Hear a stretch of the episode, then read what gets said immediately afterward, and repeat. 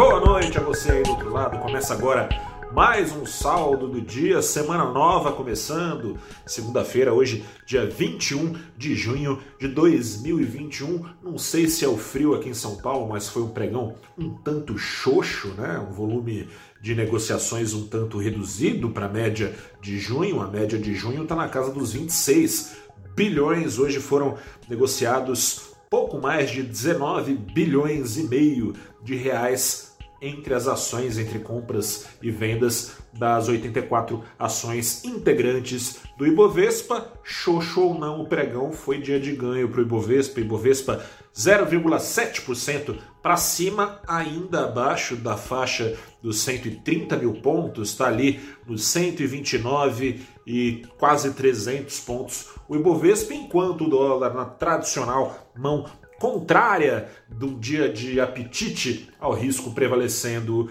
na bolsa, dólar para baixo aqui no Brasil em 0,9%, 0,92% aos R$ 5,02. Seguinte, semana meio xoxa, porque investidores, embora o dia na foto do saldo não tenha sido de cautela, investidores seguem sim é, com cautela e por isso que eu comecei pelo volume de negociação das ações do Ibovespa que demonstra isso, né? Seguem os investidores ouvindo os ecos da última quarta-feira em que juros aqui no Brasil subiram dentro do esperado, mas que veio um tom duro aí da, dos próximos passos a serem dados na política monetária brasileira. Recapitulando aqui, a Selic subiu em 0,75 ponto foi aos 4,25% ao ano e para a próxima reunião o Banco Central contratou já 0,75 ponto, como fez nas últimas reuniões, mas deixou em aberto, diferentemente das outras reuniões, espaço para subir ainda mais os juros já na reunião de agosto. Pode vir, portanto, espera-se uma alta então de um ponto na Selic e depende de algumas informações como as que vão sair nesta semana, saber que Banco Central será aquele encontrado pelo investidor em breve, se vai ser um Banco Central mantendo tudo ali no piso do que falou que vai fazer, ou seja, uma alta de 0,75, que conduza então a Selic ao longo dos meses até outubro aos 6,5%, ou então se vai ser um banco central que vai aproveitar a porta que deixou aberta para subir mais os juros, levando a Selic, por exemplo, nessa próxima reunião a uma alta de 1% e conduzindo a Selic não aos 6,5% ao ano, que é o patamar considerado neutro de juros aqui no Brasil, levaria então a Selic nesse pior cenário a patamares maiores, um patamar em que desestimule um pouco o crescimento econômico em troca de uma inflação mais bem controlada. Entre os dados que seguem nos radares, foi divulgado um deles. As projeções focos, que são as projeções que apontam as expectativas do mercado, elas ganharam uma importância redobrada nesse último comunicado do Copom, porque as expectativas, aliás, você vai ouvir bastante esse termo, o controle das expectativas. O controle das expectativas do mercado anda escorrendo por entre os dedos do Banco Central e segue escorrendo.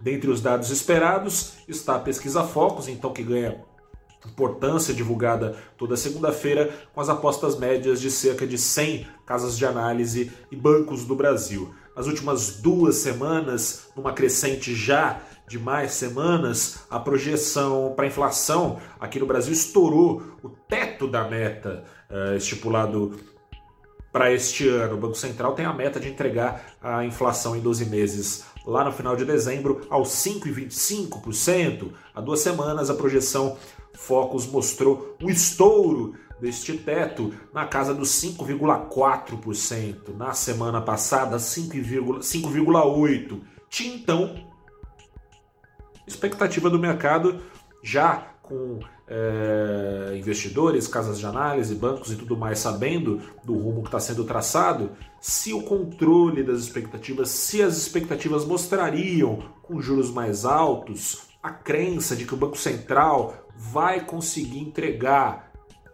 pela expectativa de 2021, o controle segue descontrolado. O mercado puxou ainda mais para cima a projeção de inflação nesse ano para 5,90.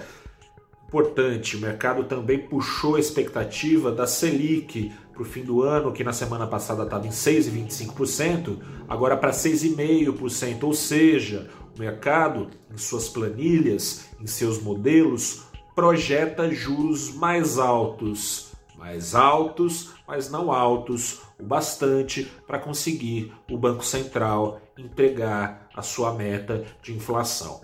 Para 2022, e vale também prestar atenção, talvez até sobretudo nas projeções para 2022, para 2022 é o horizonte que o Banco Central considera relevante para a política monetária, ou seja, o Banco Central meio que já lavou as mãos aí para 2021, tá mais de olho no ano que vem, parece que já foi pro vinagre nesse ano, vai ter que escrever cartinha mesmo para o presidente Jair Bolsonaro, o presidente do Banco Central, Roberto Campos Neto, explicando por que, que ele frustrou, por que, que foi um fiasco aí a, a entrega da meta. Para 2022, não caiu, mas não subiu, ficou tudo igual. A projeção de inflação para 2022 tem se descolado do centro da meta, que é mais baixo no ano que vem. Esse ano é de 3,75, no ano que vem o centro da meta, o coração da meta é 6,5% projeção de inflação está ali na casa dos 3,8%, ficou mais precisamente nos 3,78% na semana passada, nos 3,78% também nessa semana, com os juros também andando de lado.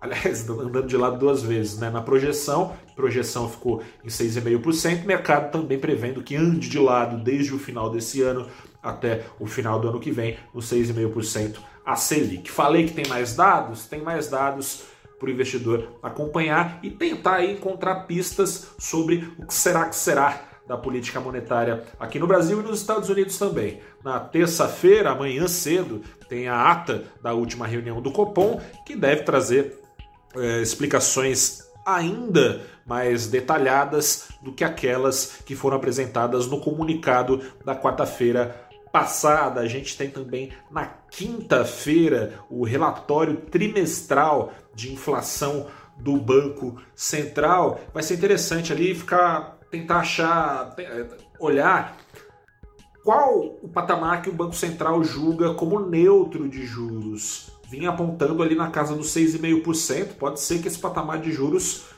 tenha subido. Se subiu, pode ser que a Selic suba ainda mais, além dos 7 tanto por cento. Vamos ver relatório de inflação, também com projeções atualizadas para a inflação, mas para o crescimento aqui da economia brasileira. Na sexta-feira a gente tem o IPCA 15, que tem um apelido aí que às vezes traz alguma, alguma falha de entendimento. O IPCA 15 é apelidado como prévia da inflação, mas não é prévia, né? É a inflação propriamente dita. A única diferença dele para o IPCA, considerado apelidado também inflação oficial, a única diferença do IPCA 15 é que ele mede inflação de dia 15 a dia 15 de, entre os meses, né? Dia 15 do mês de maio até o dia 15 do mês de junho é, vai sair é, a inflação em um mês. O IPCA mede o mês cheio, mês de maio todo, mês de junho todo. Porém, vai dar para sentir, 15 ou não, a inflação real que está batendo no bolso dos brasileiros Vamos ver se vem a contento. A última inflação veio acima da expectativa. Se vier, joga a favor de um Banco Central puxando a Selic ainda mais para cima. Sobre os juros americanos, vale ficar acompanhando na semana o que, que os membros do Fed vão dizer amanhã, na semana. Esperado, são esperados mais detalhes, inclusive nas falas do presidente do Banco Central americano, o Federal Reserve, o Fed, senhor Jerome Powell. Sobre isso, aliás, deu um pulo aqui no nosso canal na conversa que eu tive nessa manhã no programa Abrindo os Trabalhos. Foi um programa em que bati um papo muito importante, legal aí sobre o que vai acontecer nos juros. Foi o assunto da, do bate-papo, juros e inflação aqui no Brasil e nos Estados Unidos. Conversei com a Cassiana Fernandes, que é executiva eh, e economista-chefe do JP Morgan, banco importante americano, aqui no Brasil. Papo também com o Fábio Akira, economista-chefe da Blue Line Asset Management. Gosto dessa palavra, management. É bom que a gente não trava a língua quase. Fico por aqui, eu sou Gustavo Ferreira, repórter do ValorInvest.com. Convido sempre a continuar conosco para saber o que está por trás do sobe e desce do mercado. Até a próxima e tchau.